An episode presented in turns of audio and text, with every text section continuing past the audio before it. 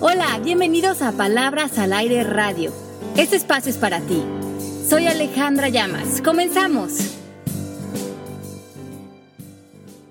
Hola, bienvenidos a Palabras al Aire. Soy Pepe Bandera, muy contento de enlazarme con ustedes el día de hoy, un miércoles más, como dice Ale Llamas, y les mando un beso hasta Miami a mis compañeras que están allá. Ale, Melanie, Mari, ¿cómo están? Buenos días.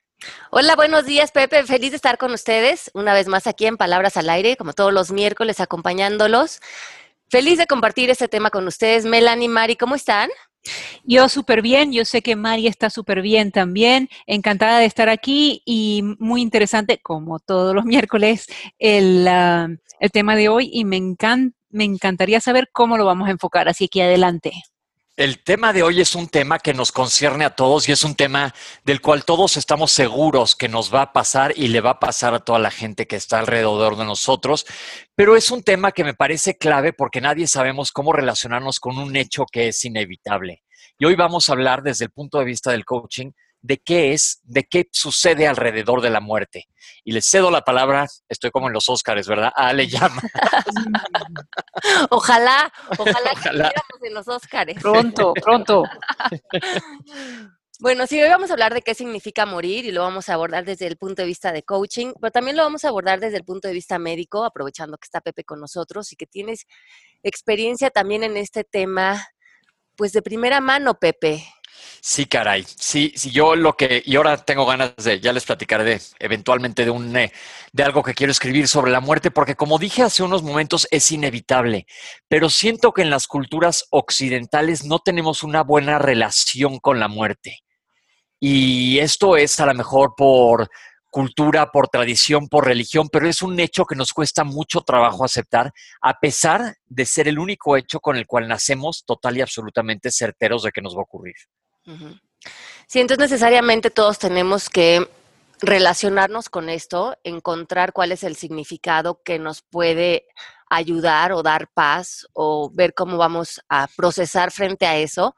Cuando personas allegadas eh, lleguen a ese punto y a lo mejor tengamos que acompañarlos y también cuando uno entre en ese proceso. Mira, hay tres maneras de morir básicamente.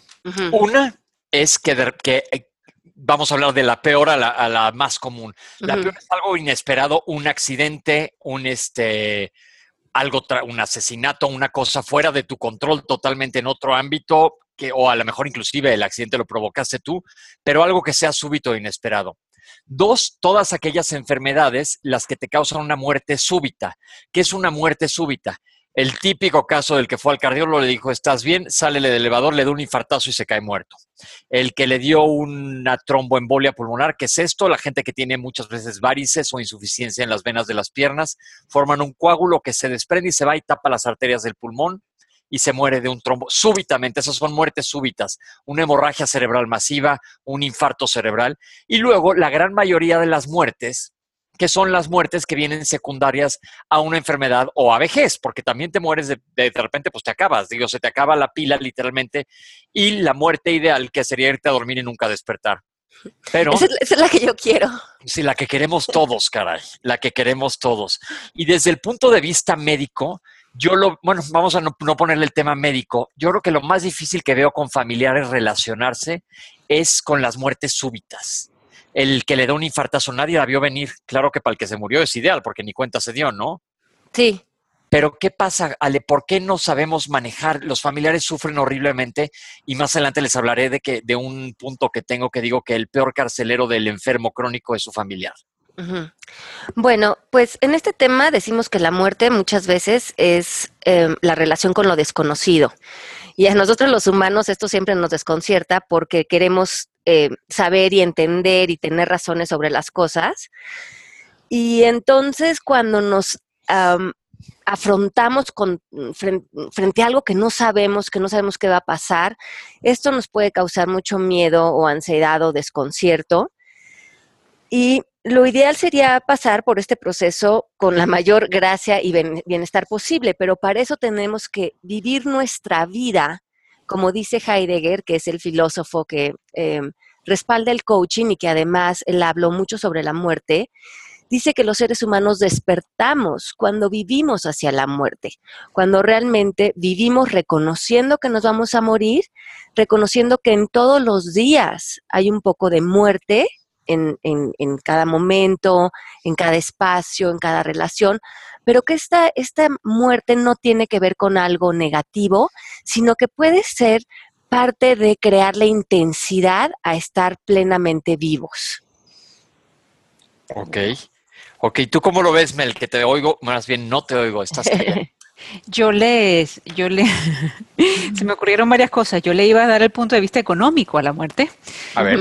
Siempre hay que, no, no, no, que siempre hay que estar, este, consciente de que cuando se nos muere un familiar, este, hay que sacar dinerito del bolsillo. pero, el comentario no es de buen gusto. Este, no, pero sabes que es totalmente real y aquí se vale en este programa decir todo. Ahorita que lo dijiste, yo lo pensé también y ahorita te digo por qué termina tu idea. Ok, y también oyéndote lo de los tipos de muerte, este, eh, sí, eh, nosotros estamos acostumbrados desde el, desde el punto de vista de nuestra sociedad de ver la muerte de una manera fea. Este, yo he tenido los tres abuelos de mis hijos, no me queda una viva, pero los tres abuelos de, mi, de mis hijos han muerto, uno súbito, otro mucho tiempo en el hospital que fue feo y otro medio tiempo en el hospital que también fue feo. Entonces, nunca estamos contentos, ¿verdad? Pero si lo vemos desde el punto de vista del coaching, siempre nos da una bonita manera de que ellos queden con nosotros siempre y que solo lo que muere es el cuerpo físico. Así que eh, me, es muy interesante ver todos los puntos de vista de la muerte y ojalá que hoy salgamos con el positivo arriba. Y con opciones y distinciones sobre la muerte. Entonces, como tú decías, Pepe, lo que tiene la muerte es que sí es un hecho. Es un hecho con el que nos tenemos que relacionar. Entonces, como tal, tenemos que aprender a relacionarnos con él y con nuestra vida y con nuestros seres queridos. Tenemos que ver qué interpretación le vamos a dar y cómo vamos a apoyar a nuestros eh, seres queridos cuando pasen por este proceso, pero también con qué significado nos vamos a quedar nosotros. Nuestra cultura latina eh, se aleja cada vez más de aceptar la vejez y obviamente con ella la muerte y entonces lo que estamos haciendo es evadir este proceso y no aceptar que es parte de un proceso natural de la vida y que se puede vivir de manera amorosa y como parte de este encuentro, eh, como, verlo más como una transición que verlo como algo definitivo y final. Pero esta manera que estamos creando como a nivel cultural, donde estamos negando que envejecemos, estamos con el anti-aging, estamos como alejando esa parte de la vida, lo que a nivel más profundo nos hace es que nos dormimos en crear esta fuerte relación con una, em, con una parte más profunda que tiene que ver con el espíritu, que tiene que ver con, como bien decías, Melanie, no con esta mm, identificación tan fuerte con la forma, sino saber que lo que nos da vida es algo que no vemos, que está dentro de nosotros. Y creemos que la vida es lo aparente, es la forma, es el cuerpo. Pero si ustedes piensan, lo que nos da vida, lo que nos da emociones, lo que nos da amor, lo que nos da pasión, lo que nos da eh, creatividad, está invisible en todos nosotros. Claro, no lo ves, no, es tangible. Ajá, y eso es lo que nunca muere. Volvemos a que somos energía todos. Si nos vamos hasta lo mínimo que tenemos, somos átomos. Y eso está presente siempre.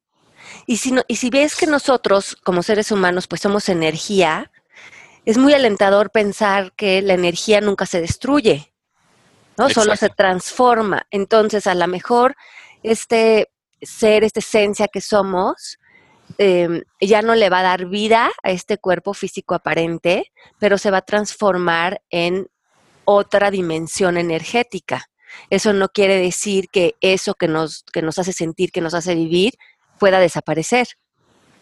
Y yo no sé si a ustedes les pasa, pero eh, generalmente cuando hay una situación en casa donde sabemos que el abuelo o la abuela se iban a comportar de cierta manera, siempre sale el recuerdo, oye, si él estuviera aquí dijera esto, él hubiera hecho esto. Eh, uno se ríe, uno lo, uno lo vuelve a recordar con, con alegría, ¿no? Sí, con felicidad, porque es lo que esa esencia te recuerda lo que emanaba en ti, la, presencia que tenía con, el grupo de personas, todo eso es lo que se te queda como muy conectado también con tu propia esencia. Y eso es lo que nosotros tenemos que proyectar para, para nuestros hijos, nuestra familia, nuestros amigos, ¿verdad? Sí, y, y, y, entonces yo creo que el primer paso aquí que todos debemos de, de concebir es aceptar esta realidad y que tiene que haber un equilibrio sabiendo que vamos a morir, sabiendo que eso es algo que va a pasar y eso le da riqueza a nuestros días, pero también obsesionarnos con esos pensamientos de cómo voy a morir, entonces estoy paralizado o nada vale la pena o de todo es relativo, sino que saber que le vamos a sacar todo el jugo a nuestra vida, porque esto es temporal, pero es temporal en esta dimensión. Y en esta dimensión podemos encontrarle significado y propósito a nuestra vida si sabemos que venimos a hacer algo e, en este tiempo que, la vida nos regaló. Claro, exprimir la vida en su máximo en su máximo poder. Este punto que acabas de decir, Ale, me puso a pensar. Todos sabemos que nos vamos a morir, nadie sabemos cuándo. Pero fíjate la diferencia. Cuando alguien le dan un diagnóstico de una enfermedad terminal, lo único que cambia es el saber que estás más cerca de la muerte. Pero nadie tiene la certitud de cuándo va a pasar se me hace un concepto interesante porque si hoy me dicen que estoy invadido en cáncer, estoy más consciente que tengo la muerte mucho más cerca, cuando igual ahorita que cruce la calle me puedo aplastar un camión, más como manejan aquí en México. Pero este, pero es la misma situación, no, no cambia en realidad en ese momento las cosas, es la creencia, ¿no? Es la creencia, pero lo que sucede a nivel más profundo es que despiertas a la vida despiertan tus sentidos, te hacen sensible, valoras, dejas de estar siendo como una hoja que la lleva el viento porque ese diagnóstico o esa, ese despertar hace que realmente vivas. Y eso se me hace una paradoja interesante. Qué, qué, qué, loco, qué loco. Se, me acaba de ocurrir ahorita que lo estaba, estaba escuchando, le dije, pues es la verdad, yo lo veo todo el tiempo. Y mucha gente dice, tengo miedo a la muerte y yo yo en sí les cuento mi, mi, situación personal, no le tengo miedo a morirme, sí a la antesala de la muerte, porque el otro día también en una conversación familiar alguien decía, bueno, me muero y ya, la cosa es que no te mueres y ya. ¿Cómo vas a morir? Digo, ¿cómo? Eh, eh, ahorita hablamos más adelante de esto, pero tú tienes sí elecciones de tomar decisiones en cuanto a cómo te vas a morir, sobre todo cuando tienes un diagnóstico así. Entonces, yo decidimos hacer este programa porque hay personas que nos han estado escribiendo que han pasado por momentos donde se les muere el papá o la mamá o alguien cercano. Y en nuestra cultura esto se vive con algo muy cercano a mucho drama, mucha tragedia, como qué mala suerte que nos pasó esto a nosotros. Eh, es chistoso porque vivimos en tanta negación de la muerte que cuando se nos muere alguien cercano lo vemos como que tuvimos mala suerte y no como que esto es algo común que a todos nos va a pasar y verlo como algo mucho más natural. Yo creo que eh, el primer paso que tenemos que reconocer como cultura es que debemos de salir del drama. Dejamos, dejemos de verlo como algo malo. A lo mejor si ustedes piensan en muerte y lo relacionan con un color, a lo mejor lo relacionan con un color oscuro. Pero ¿qué tal si lo relacionamos con un color claro, con un lila, con un color cielo, con un blanco? Cambia toda la connotación. Claro, claro, claro. Entonces, si recordamos la muerte de alguien y la relacionamos con un color alegre, a lo mejor el color alegre que esa persona o esa esencia nos representaba en la vida y no con el significado cultural que le hemos dado. Después de darle este color bonito a esta, este proceso, también podemos seguir con el lenguaje que decimos en coaching que es muy importante para relacionarnos desde un buen lugar con la muerte, decimos qué significa para ti y a ver qué palabras para ti hacen sentido. Pérdida sería una em, relacionar la muerte con pérdida, con la palabra pérdida, nos lleva directamente a la victimización. Nos da una connotación de algo negativo. Ok. Por lo tanto, en coaching nosotros no, no, no relacionaríamos la muerte con esa, con esa palabra. Sí, te digo ausencia, lo mismo es lo mismo porque nos condiciona es a extrañar, a sentir un vacío, a estar tristes. Que hubiera pensado la palabra fin. También pues tiene una, connotación negativa. Hay que cambiar esa manera de pensar, sí. Ajá. Entonces, otras palabras que podemos usar sería trascender, como trascender a un a otra dimensión, al siguiente, a la siguiente fase para nosotros Otra puede ser libertad, que puede ser bonita. Sí. Evolución, proceso espiritual.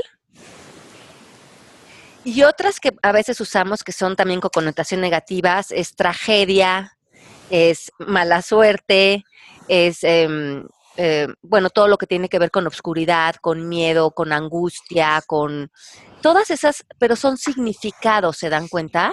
Sí. Es interesante saber que en inglés, eh, cuando uno dice fulanito se murió, uno dice he passed, él, pasó, eh, y que le da mejor significado, ¿verdad? Es mucho más bonito saber como que él ya pasó a esta otra dimensión pero eso eh, lo, neutraliza y lo hace mucho más real, porque si pasamos a otra dimensión, como decíamos hace rato, somos energía, pero hace que nosotros nos quedemos con un estado de bienestar. Me gusta pensarlo así. Porque aparte hemos dicho ya que el, dolor es real, pero el sufrimiento es opcional o el drama es opcional. Y en este caso va a ser opcional según el significado que le demos. Entonces, según la interpretación que cada uno de ustedes le dé a la muerte, em, será el punto de partida para nuestras emociones, para nuestra salud o para nuestra depresión. Y también ese proceso de duelo que vamos a vivir lo vamos a poder vivir desde un lugar de magia, de bienestar, de despedida, de, despedida de un, de, una, de un proceso a otro, o lo vamos a vivir desde una interpretación de tragedia, de pérdida, de mala suerte, se puede ser algo que marque nuestra vida, de lo cual nunca salgamos adelante. Claro. Claro, yo veo gente atorada con situaciones de muerte. Claro que, a veces es más dura una que otra. Que a mí ya le estoy dando una connotación negativa. Me refiero cuando se muere un niño, una cosa por el estilo. Pero si lo vemos desde el punto de vista comparado con países asiáticos, ellos sí lo ven como una transición. Sin tanto, tanta lugubrez, no sé si esa es una palabra, tanto lúgubre, tanto negro, tanto llorar, tanto tristeza. Sí, sin una nube encima de nosotros. Cuando yo me eh, eh, certifiqué como maestra de yoga, lo hice en un centro que está en Nuevo México, que es un centro budista que además de dar cursos de yoga y de espiritualidad, recibe a la gente que ya está en, el último proceso de muerte, ya está en las últimas semanas o ya en los últimos días. Y es tan bonito porque está al pie de una montaña y reciben a las personas con sus familiares o con las personas allegadas y hacen un ritual donde empiezan a, ayudarle a la persona que va a hacer esta transición, ellos le llaman transición, a soltar los apegos que tiene del mundo físico, a empezar a ponerse en paz con ellos, a cerrar ciclos, a cerrar relaciones, a limpiar su alma y, su proceso en este, en este espacio de forma. Y después, eh, cuando llega el momento, es con mucha luz, es con mucho amor, es con mucho bienestar. Y cuando se logra esta transición, la persona se queda ahí unos días, porque ellos tienen la creencia de que se tarda unos días el cuerpo en como acabar de em, desapegarse. Y después pintan una piedra de río con una carita feliz que representa a esa persona.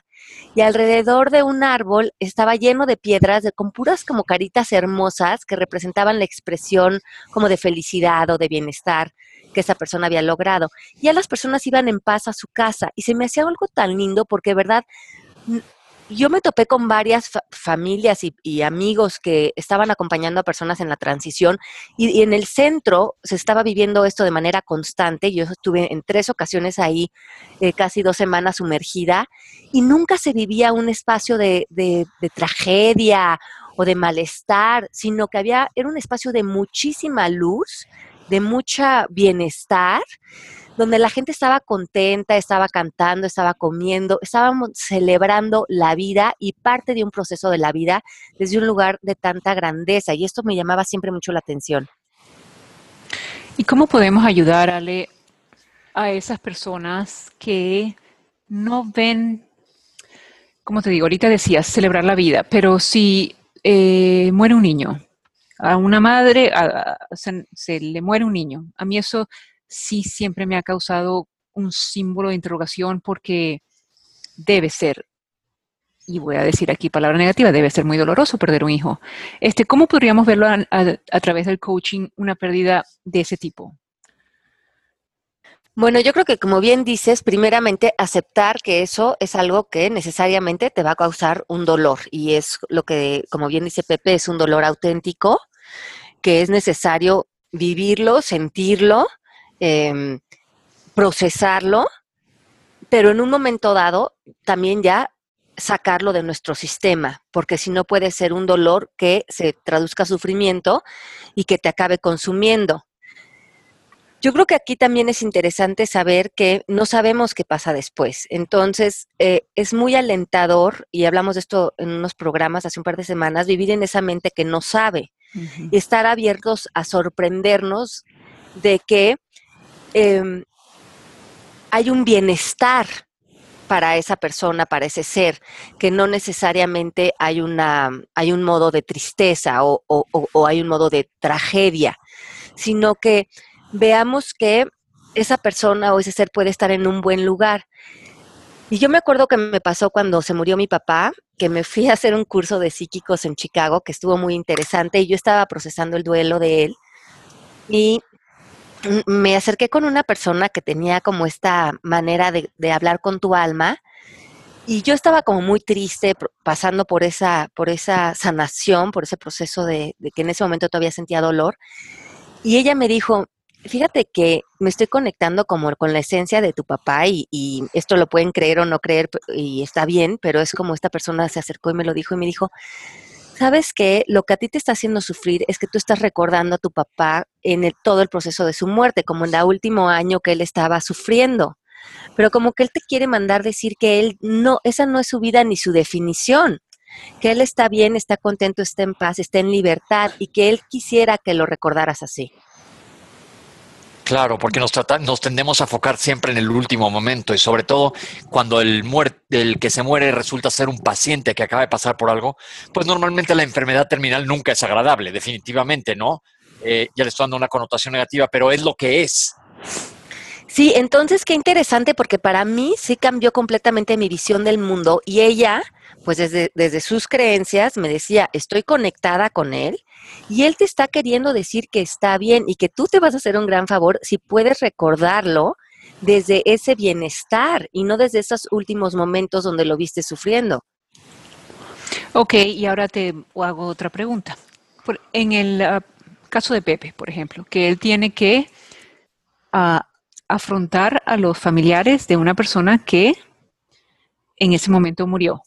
¿Cómo podríamos ayudar a él para que a él no le afecte porque eh, en estos últimos días que nos hemos enterado que se le ha muerto un paciente, dice, ay, caray, se murió. O sea, yo me imagino que eh, después de tanto tiempo uno como que se acostumbra, ¿no? Pero cuando, cuando es la persona la que, a la que tiene que transmitir esa comunicación, ¿lo podemos ayudar a él?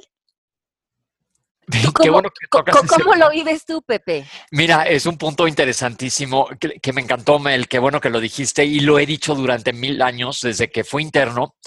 Nadie te enseña en la carrera de medicina, nadie, y esto espero que nos esté escuchando o algo, alguien que sea cercano a un director de carrera de medicina, nadie te enseña a manejar eso. Nadie te dice cómo. Yo me acuerdo la primera vez que era yo era interno y se murió una señora. Me dijeron, por favor, vele a decir a los familiares. Dice, ¿y yo? ¿Cómo por qué?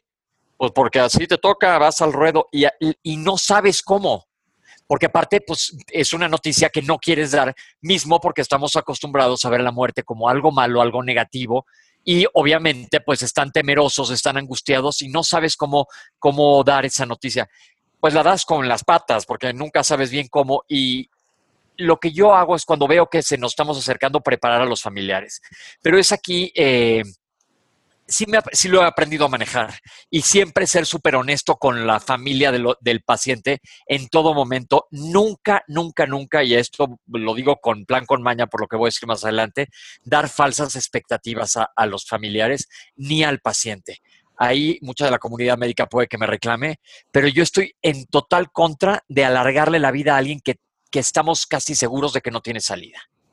Entonces, mi recomendación es siempre ser honesto con la familia, siempre todo el tiempo, y que ellos vayan tomando decisiones. Porque, por ejemplo, el otro día tuve un caso de un señor que tenía un cáncer de hígado que se ha ido a los pulmones, tenía cirrosis, tenía una neumonía, estaba intubado, lo logramos extubar, pero le tronaron unas varices en el esófago y se estaba desangrando horriblemente. Y el señor me dijo, la verdad ya me quiero morir. Y su familia dice, no, por favor, síganle haciendo de todo. Se le tronaron los riñones y lo querían dializar. Y el señor decía, por favor, ya no me hagan sufrir más, que yo creo que el señor tenía toda la razón. Y uno de sus hijos decía, es mi papá, yo no lo puedo matar. Y yo le decía, no lo estás matando. Estás dándole el derecho de él de que, pues, que termine su vida. Pero eso no es un asesinato ni matar.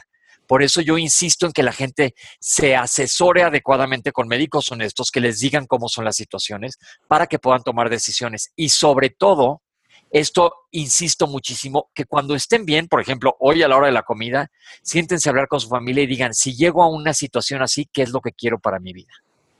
Ya me aventé un monólogo, ayúdenme. No, Pepe, muy bien. Sí, y es que, como tú dices, qué interesante que si es algo como médico con lo que vas a estar eh, eh, relacionándote pues de una manera casi cotidiana, qué importante sería que sí te den estos recursos para poder ser realmente un pilar y un apoyo para las personas que están en este proceso. Y, me gusta estar cerca de ellos, la verdad, haces una muy buena relación y sobre todo siento que la muerte, como la he visto tanto, es algo pues que para allá vamos, no es que sienta, es. Y no me gusta ver eso sufrir, es a nadie nos gusta ver a la gente sufrir así horriblemente. Entonces es, pues, aquí también yo me estoy nutriendo de esta plática para poder ayudar a la gente cercana a mí, mis pacientes, etcétera. Y va siendo uno una, pues no sé si una coraza o se va acostumbrando. No, no, no me gusta la palabra una, una defensa, pero más bien lo he aprendido a aceptar. Sí, eh, se vuelve una relación sana y realista. Exacto. ¿No? Creo que así lo, lo, lo, estás manifestando. A mí me ha pasado mucho, bueno, no, sí mucho, pues más de varias personas, amigos cercanos míos se han muerto por una o por otra situación y la verdad siempre es duro y siempre es triste, pero de las muertes de mis amigos he aprendido muchas cosas. Uno, cuando era yo muy chico, se murió mi mejor amigo en el 1983, en junio. Éramos bastante chicos, estaba yo todavía en prepa. Tuvo un accidente y se mató. Y después de varios días, yo no sé si lo soñé o lo que quieran creer, pero yo sentí que él me decía que le dijera yo a su mamá que todo estaba bien, así como la que te platicó a ti de tu papá, Ale. Y, así igualito. Y yo lo sentí físicamente despierto y así me dijo, estoy bien. Y hace poco un amigo se suicidó y yo ya lo veía muy mal, muy mal, muy mal, y aprendí a tenerle respeto al suicidio, y aquí podemos hablar de eso horas, horas, horas. Creo, creo que todo mundo que tenga posibilidad, este, esté en peligro de suicidio se debe de tratar, pero también él no había salida, ¿eh? no había otra manera. Digo, fue lo que fue. El hecho fue ese. Entonces aprendí a relacionarme con él aceptando lo que había sido. Y sabiendo que también eso era para él fue un derecho, una elección y respetarlo. Exactamente, totalmente. Darle como dignidad a ese proceso. Sí, sí, sí, sí, no condonarlo, por eso decir, así fue lo que fue y así aprendí a aceptar lo que pasó. Sí, como una, como una, como un proceso que cada quien tiene también derecho a decidir, ¿no? Sí, Mel. A mí nunca nadie me ha hablado, caray. Y, y, presto atención. nadie, chica, nadie. yo creo que sí, sí, Melanie. Yo creo que un angelito por ahí sí. Un angelito por allí, ¿quién será? después me cuentas. Bueno, cuéntanos tú cómo te relacionas con este tema. ¿Yo? ¿De la muerte, suicidio o cuál? De todos. De todo, de la muerte, pues eh, en la familia han habido varias muertes, han habido suicidios. Este, creo que los que han estado en el hospital los he sufrido más cuando han estado enfermos que ya cuando se fueron. El dolor ha sido en el hospital, así que si me pides escoger, prefiero que mueran rapidito. Este, sin embargo, esas pérdidas que hemos tenido de los padres. Pérdidas ya no, pérdidas ya Perdón, perdón, perdón. Esas ah, transiciones a la libertad. Transiciones a la libertad que hemos tenido me han enseñado y, y, y el dolor que yo tuve antes de su transición me han enseñado a que yo puedo hablar con mis hijos y tener conversaciones de que la muerte es natural, de que lo podemos neutralizar y de que este, eh, podemos evitar cierto tipo de dolores, como decía Pepe ahorita, y de alargamientos tontos de la vida, hablando con ellos y eh, preparándolos, ¿no? Para que eh, aunque ellos no lo quieran hablar, e, eso va a pasar y uno lo pone de una manera más alegre y divertida y cómoda para ellos. Y aquí en los Estados Unidos, perdón, aquí en los Estados Unidos hay ciertos eh, documentos que uno puede preparar en vida para que en el momento que a ti te pase algo, ellos no tengan que tomar la decisión y así que ellos no tengan ese peso o esa incertidumbre de qué hacer. Aquí en México también y se llama la voluntad anticipada. ¿Y qué quiere decir esto? Que tú puedes decir, si yo tengo una enfermedad terminal de la cual no tengo salida o mi calidad de vida para enfrente va a ser terrible, yo no quiero que nunca me intuben, no quiero que me metan en una terapia intensiva, no quiero que me llenen de sondas y de catéteres, sino dejar que la enfermedad tome su curso y me muera. Punto. Así, porque hay que hablar las cosas como son. Acuérdense que en coaching hablamos de la importancia del lenguaje. ¿Cómo ves, Ale? Creo que eso es tomar parte de, además de la responsabilidad de la relación con este tema, porque una manera de, negarlo es no tomar eh, los procesos económicos o legales o testamentos, todo lo que necesitamos hacer en vida para que eh, cuando nos llegue nuestro momento de transición y libertad, nuestras em, personas allegadas lo puedan vivir desde un lugar de claridad. Yo creo que eso es importantísimo. Y Mari nos dice aquí, yo a veces morbosamente me encuentro pensando en, por ejemplo, la muerte de mi hijo que tiene solo cinco años, me da ansiedad y obvio, hago un gran esfuerzo en dejar de pensar en eso. Sí, pues sí, yo, yo creo que si tenemos, si nos seguimos relacionando con este tema desde un lugar de tanta dolor, em, vamos a vivir con mucha ansiedad, porque además hay tanta gente que queremos y nosotros mismos estamos tan, muchos tan contentos con la vida, pero creo que debemos de cambiar esto. Hablábamos hace un par de semanas en el programa de las memorias y las memorias no procesadas. Finalmente, cuando alguien se muere cercano, lo que se quedan en nosotros son memorias. Por lo tanto, nosotros también podemos hacer un proceso en coaching de quedarnos con memorias que nos funcionen. Eh, con los niños, por ejemplo, o con nosotros, podemos hablar eh, de crear metáforas, de imaginarnos eh, la persona que murió, nosotros, como mariposas, que empezamos a volar y a florecer y a entrar a otras dimensiones, o con colores bellos, o con memorias que nos den paz. Yo recuerdo que en ese momento, cuando mi papá eh, pasó su proceso de muerte, que fue bastante largo, él acabó muriendo de una hepatitis C, entonces como que todo el momento final de su muerte fue como largo y, como un proceso pesado a nivel de salud. Em, yo me fui a vivir con él, como ese último mes, para estar con él y acompañarlo. Y creo que rescaté varias cosas buenas en ese, en ese momento. Aunque él estaba, su cuerpo físico, pasando por un reto, pudimos tener conversaciones muy lindas a nivel muy profundo, él estaba haciendo cuestionamientos importantes acerca de la vida y por lo que he leído este tema, muchos de nosotros lo hacemos. O sea, ¿qué significó mi vida para mí? ¿En qué contribuí? También es un buen momento para dejar resentimientos o dejar atrás culpas, ver que todo entró en un orden perfecto. Pero también para mí fue muy valioso ver cómo mi papá iba dejando este cuerpo físico y día con día, cada vez que lo veía, se volvía más espíritu. Salía más su esencia, su espíritu, su bondad, su amor, su compasión, como que los miedos y la personalidad y la defensa y el mundo y el dinero, todo eso le empezó a ya no importar.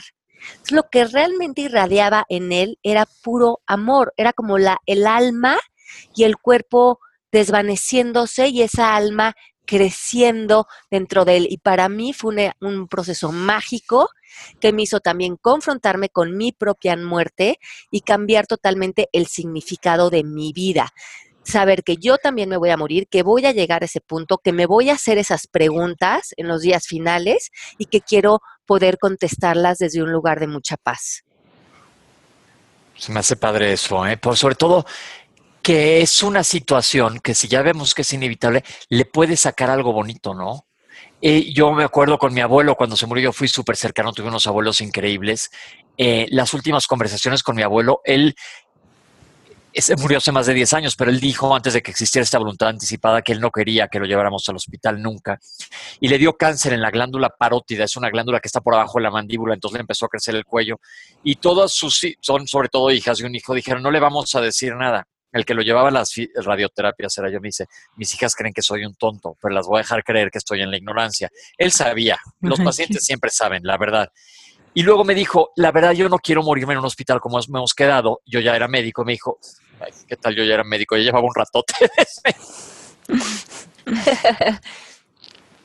Se fue. Bueno, entonces seguimos. Entonces creo que preguntas que nos tenemos que hacer cuando estemos frente a este tema. ¿Quién quiero ser frente a esto? Este. Ah. Pepe se nos va y viene. Bueno, ¿quién Aquí estoy, ¿me escuchan? Ya es que te nos fuiste. Ay, perdón, perdón, perdón. No importa, sigue. No sé qué pasó. Eh, me quedé en lo de mi abuelo que se murió en su casa con todos alrededor de él en su cama, perfectamente contento y feliz.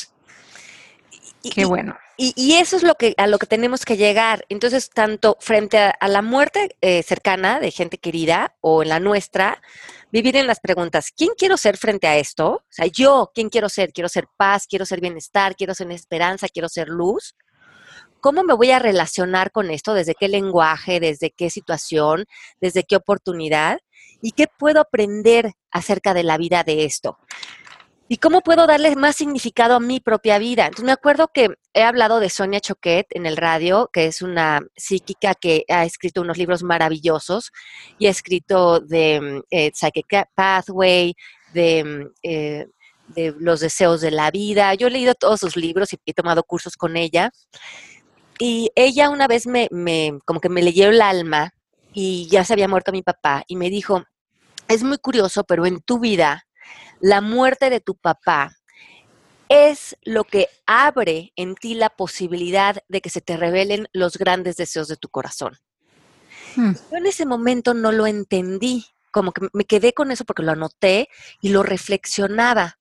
Después de un tiempo me di cuenta que la muerte de mi papá eh, abrió en mí tales preguntas y como decimos muy bien mucho en coaching es en coaching no importa tanto las respuestas, sino las preguntas en las que vivamos. Muchas veces esas preguntas no tendrán respuestas, pero hacernos las preguntas es importante. Y para mí la pregunta que abrió después de un tiempo la muerte de mi papá es cómo puedo darle más significado a mi vida después de haber vivido esto.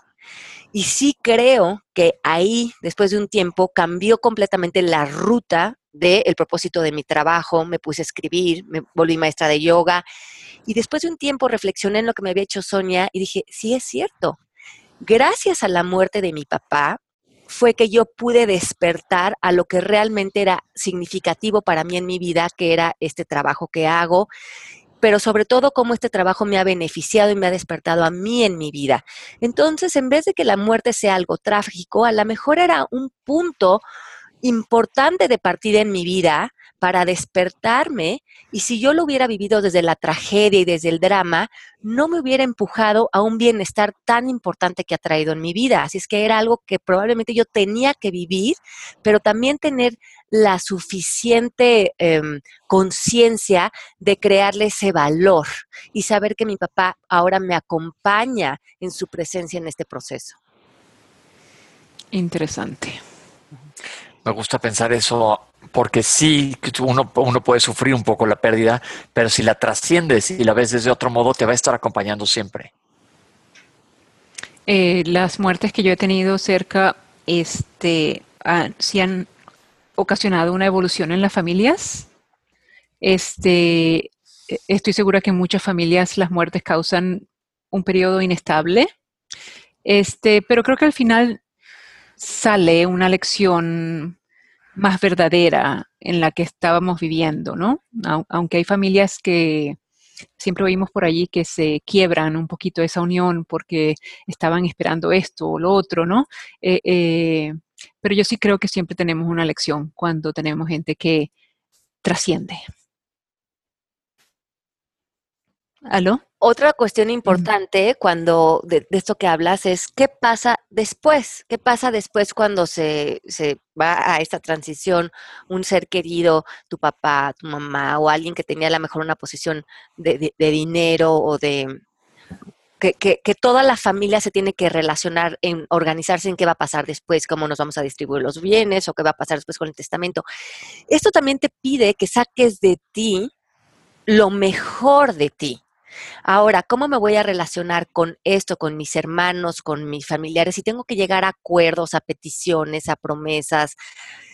Y ahí también se habla mucho de la inteligencia emocional, donde todos como grupo o puedes sacar lo peor de todas las personas o también pueden usar eso para ver cómo en, en, el grupo todos maduramos, crecemos, usamos nuestro lenguaje de una manera que nos construimos y llevamos este eh, proceso de llegar a nuevos acuerdos desde un lugar de madurez, de fuerza y de, mm, y de quedarte también con un buen sabor de boca, decir, mira qué buen trabajo hicimos posterior a este proceso. Sí, es importantísimo porque uno siempre oye que, y a mí me ha pasado personalmente, ¿verdad? Después de la muerte de algún familiar, yo tengo una familia grande, somos cinco, y después de la muerte de mi papá, todos nos peleamos y yo sí dije muchas cosas que quizás eran mi verdad en aquel momento, pero quizás hubiera sido mejor si yo no los hubiera dicho en aquel momento.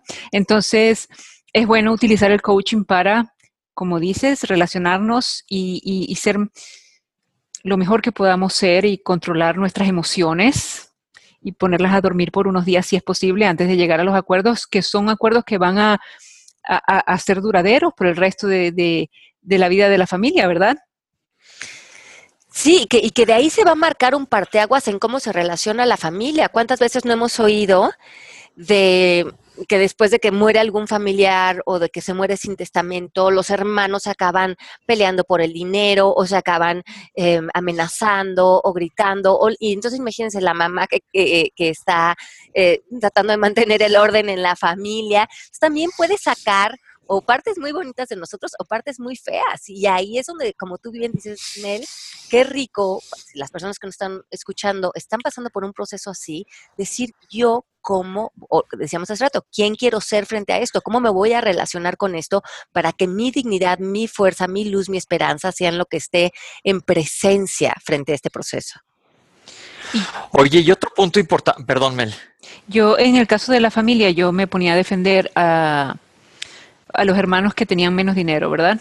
Porque uno de mis hermanos pues trataba de agarrarse todo. Y después del coaching me he dado cuenta que si ellos no pelean por lo, por lo que les pertenecía a ellos, pues es su elección y yo debería pues quedarme en, mi ámbito, ¿no? Eso fue muy interesante el, el ah, entenderlo después del coaching. Ojalá yo hubiera tenido el coaching antes de que hubiera muerto mi papá.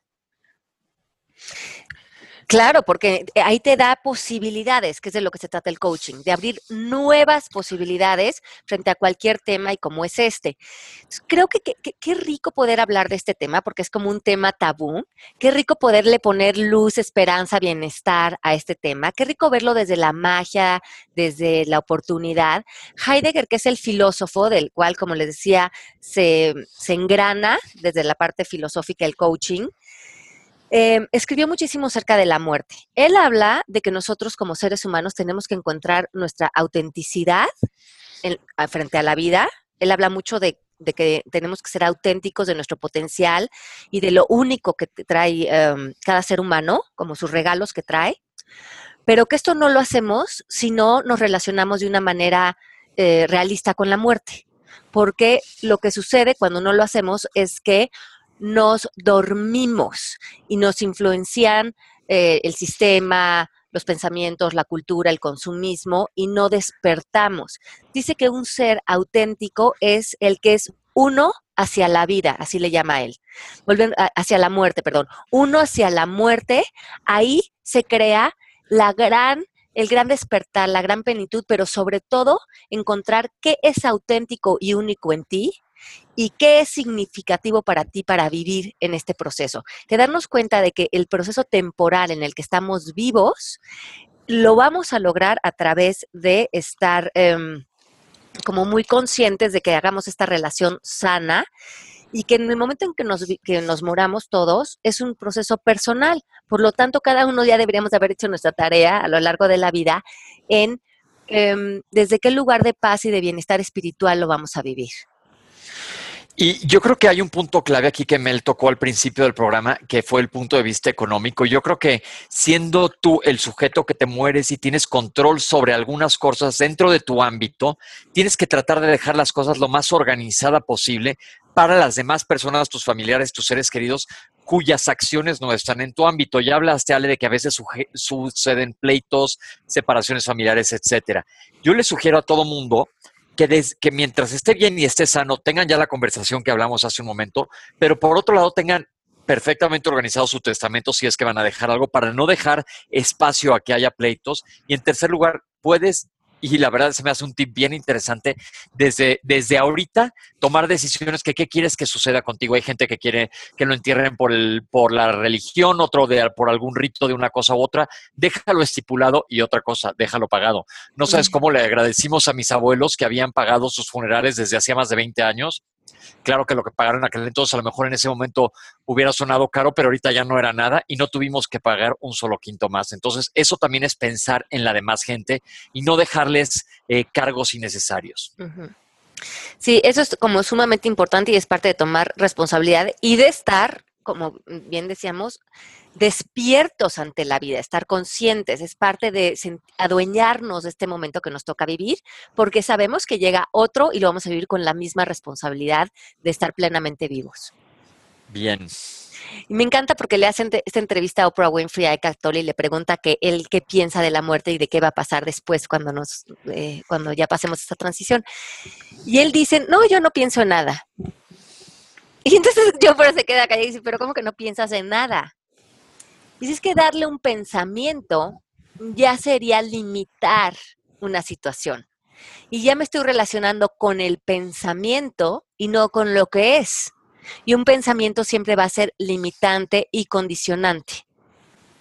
Ah, entonces, entonces, yo lo que sé es que nos volvemos, eh, que la vida no es la forma, que la vida es lo que no vemos, lo que no vemos, como decíamos hace rato, se transforma en algo más y con eso estoy en paz. Pero si yo le empiezo a dar eh, eh, eh, significados mentales, aparece más la relación que tengo con ciertos pensamientos y lo que esos pensamientos me, van a influenciar, porque decimos en coaching que los pensamientos crean emociones en nosotros, ya tiene más que ver con mi relación con esos pensamientos, con lo, el dejo que esos pensamientos están dejando en mi cuerpo emocional, pero no tienen que ver con la muerte en sí, tienen que ver con procesos mentales. Wow. Entiendo cuando dices lo de los pensamientos y no relacionarnos con nuestros pensamientos, pero cuando dices la vida es lo que no vemos, ¿a qué te refieres? A la esencia, ¿no? A la esencia, por ejemplo, tú, Mel, y yo nos queremos muchísimo, somos amigas, pasamos mucho tiempo juntas. ¿Y, a mí no me quieren? No, sí, claro, pero por ejemplo, en un ejemplo así, ¿no? Como porque estaba... Claro, estoy dando lata. Love you, Pepe. Estoy dando drama. esto es... El día que yo me muera, yo sé que ustedes no se van a acordar de mi nariz o mi, mi, mis ojos o... Eh, sino que se van a acordar de mi esencia, de mi presencia, de cómo los hice sentir, de cómo nos sentíamos cuando estábamos juntos. Y eso es lo que no puedes describir, lo que no ves, es lo que está a un nivel más profundo. Y eso es realmente lo que está vivo en uno. Perfecto, ya te entendí. ¿Cómo, te voy a recordar a ti, Pepe? ¿Cómo te voy a recordar a ti, Caracha? Cuando me recuerdes, lo único que te pido es que te rías sin parar y te la pases como chango con manzana. Y, así lo haré y me estaré recordando de todos los dichos que ahorita dijiste uno, caray, como estábamos serios, no lo anoté, pero me dijiste uno que, que no entendí, pero pero mira, me reiré mucho.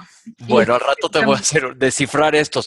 Pero ahora yo quiero tocar un punto antes de que se nos acabe el programa que vuelvo a insistir que toqué superficialmente hace rato. Cuando un paciente o alguien tome decisiones en cuanto a su vida de ya no querer luchar más, son decisiones propias del paciente, tomadas en conciencia y respétenlo, respétense a sus familiares.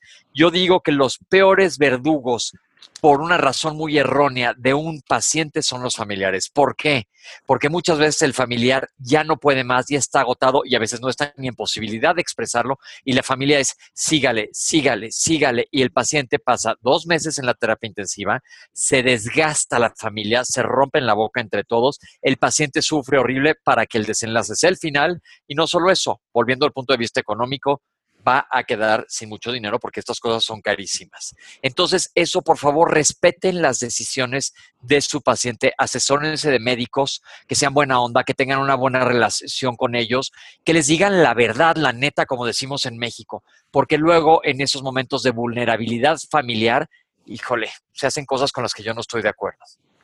Sí, esto es bien importante, que em, sepamos que cuando una persona ya llegó, a su momento, eh, hayamos trabajado en esa aceptación y le, brindemos esa muerte que esta persona nos pide. Así que regresando a mi papá, porque es un tema que yo viví muy de cerca, mi papá nos pidió que no lo metiéramos a un hospital ya, que él quería morir en su casa.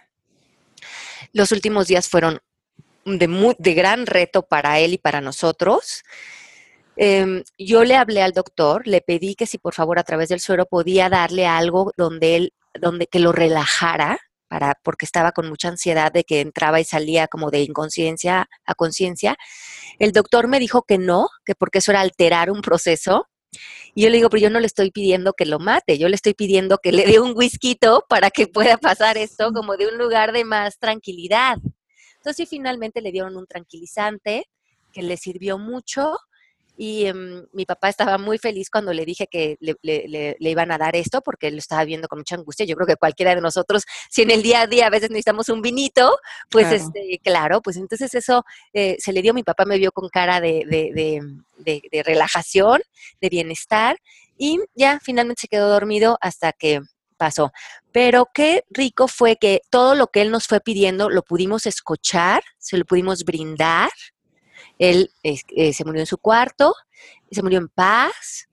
Y, para nosotros fue como mis hermanos y yo, sabemos que en esta vida es muy importante lo que interpretas, entonces entre los tres estábamos darle una buena interpretación a lo que mi papá nos decía y de traducirlo, no como lo que nosotros queríamos, sino que, a ver, ¿qué es lo que mi papá nos está queriendo decir? ¿Qué es lo que realmente quiere? ¿Qué es cómo le podemos dar gusto a él? Porque finalmente es su proceso.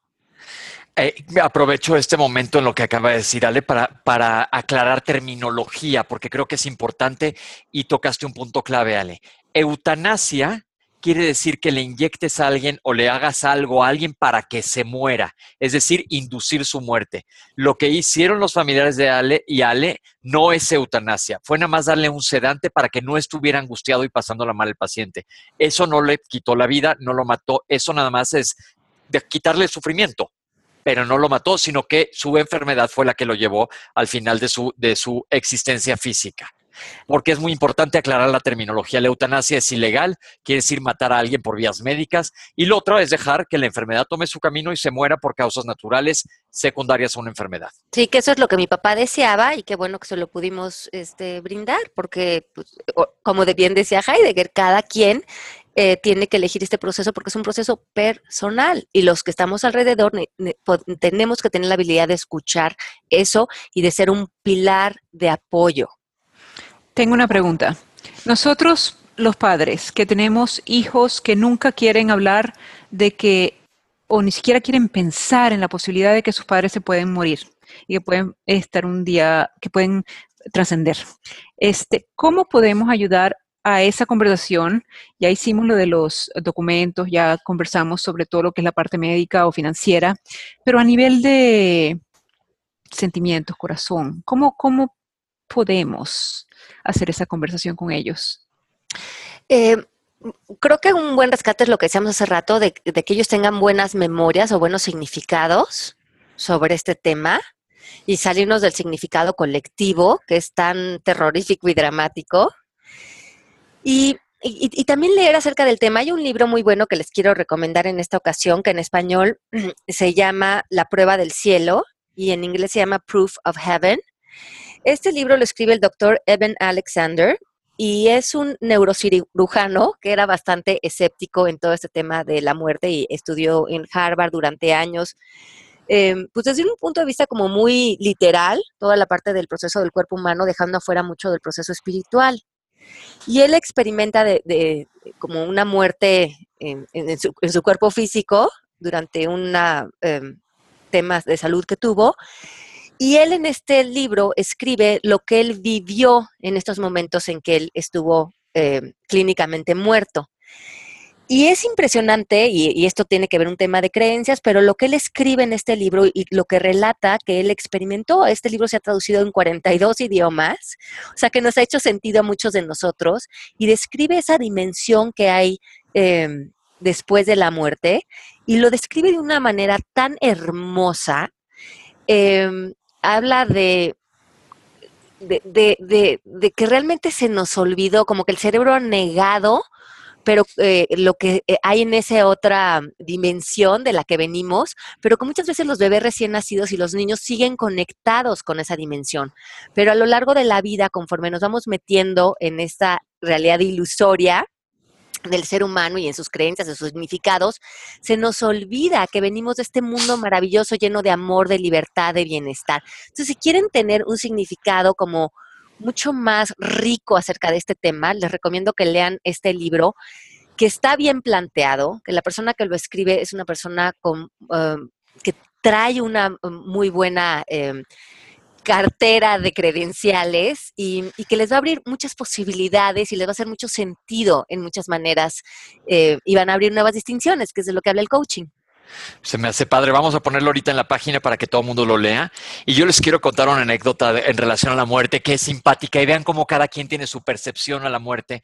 La mamá de una amiga mía estaba gravísima y había dicho que por favor no la llevaran al hospital, pero mi, amiga tiene dos hermanos que no estaban en México. Cuando se puso fatal y ya se iba a morir la señora, y mi amiga se apanicó y se la llevó al hospital, entonces la pusieron en urgencia con unas luces tremendas encima y entonces le estaban revisando y la mamá decía, ya me quiero ir, ya me quiero ir. Entonces mi amiga muy se le puso en la cabeza, le dijo, tú ya tranquila, mamá, mis hermanos ya vienen, ya hablé con ellos, vas a estar perfecta. Y decía la luz, y dice, sí, camina hacia la luz, camina hacia la luz, mamá, aquí estoy contigo. Le decía, me quiero ir, me quiero ir. Sí, ma, camina hacia la luz, ya vete. Y le dice, me quiero ir a la casa, estúpida. a casa. Tenía toda la razón la señora, el otro estaba ya montado en todo el, el proceso de la muerte. Y lo único que quería la señora era morirse en su casa como habían quedado. Pero bueno, ven como cada quien tenemos nuestra manera de ver las cosas diferentes. Y se murió, se murió la señora que era una tipaza y súper buena onda. Y en su entierro hubo, ella quiso que vinieran como gente concheros y caracolas de mar y demás. Estuvo muy, muy padre. Y tequilas. Curioso. Ah, qué bien. Estuvo bastante padre. Que bailen, que el jarabe tapatío, que celebren mi vida, que sepan que yo voy a estar en un buen lugar, que voy a estar en paz. Oye, y hablando de la muerte, les tengo una recomendación, no es mayormente profunda, pero está bien bonita. El otro día que me quedé sin hacer nada, me puse a ver la tele y vi una película que es americana, pero basada en, rito, en tradiciones mexicanas de estas de monitos animados, que se llama The Book of Life, el libro de la vida. Ah, Véanla, está bien padre porque habla de la muerte y cómo trascienden y los seres queridos. Está bien, bien bonita. Véanla, es, para con sus hijos, es, mira, es una buena manera de abrir el tema de la muerte. Véanla. Sí, yo creo que qué bueno que hicimos este programa porque qué, qué lindo que creo que estamos en un proceso de despertar frente a la vida y parte de despertar es quitarle ya el drama, la vida, la tragedia y también en este tema, movernos a ver la muerte como parte de ser un maestro en la vida, de no verlo como algo negativo, verlo como algo que nos da riqueza. Eh, yo durante el fin de semana vi la película que se llama Verónica decide morir, que es un, basado en un libro de Paulo Coelho, no sé si lo han leído. Pero la premisa del libro es, una mujer que eh, no encuentra como significado en su vida, trabaja en el centro eh, financiero en Nueva York, está como muy metida en esta vida como un plano muy de forma superficial y decide suicidarse. Entonces la salvan, se va a una clínica como de salud mental a recuperarse. Y ahí, por alguna razón, el médico le, la engaña de que ya se va a morir, de que le queda una semana de vida. Entonces ella dice, bueno, una semana de vida quiero vivir. Se quiere escapar de este lugar para irse a tomar la cerveza Guinness, para ir a bailar, para ver un amanecer, todo lo que no ha hecho por estar dormida en la vida Entonces eso se trata la película y me gustó, pero no era cierto, ella no iba a morir, pero qué rico que, como decía Pepe, cuando ella sintió que le quedaba una semana, realmente vivió. Vivió. Pues con eso los dejamos porque nos alcanzó el tiempo, nos tenemos que ir. Les mandamos un beso grande. Acuérdense que pueden bajar el app de nosotros, donde están todos nuestros programas de radio. Eh, si tienen iPhone o iPad, lo encuentran bajo Coaching MMK. Entonces, bájenlo ahí en las aplicaciones para que nos tengan allá a la mano y nos puedan oír en el teléfono, en el coaching, eh, en el coche, en todos lados. Y ahí también hay blog y todos los recursos que tienen, pero sobre todo están todos los, los programas eh, que hemos hecho para tenerlos ahí a la mano con ustedes. Y Ale, hoy presentas tu libro en la noche, ¿eh? No se les olvide. Ah, sí, sí, sí, presentamos el libro allá en Books and Books, entonces los esperamos en Coral Gables, en Miami, el libro del arte de educar. Eh, tómense un vinito con nosotros y hablemos de la educación de nuestros niños. Y mm, bueno, el coaching tiene eh, extraordinarias herramientas para este tema. A las seis y media en Coral Gables, en la librería Books and Books, va a estar Ale Llamas platicando de su nuevo libro y les mandamos un beso a todos. Un beso muy grande a todos, los queremos muchísimo. Beso, chao, chao. Esto fue Palabras al Aire Radio con Alejandra Llamas. Te esperamos en vivo la próxima semana.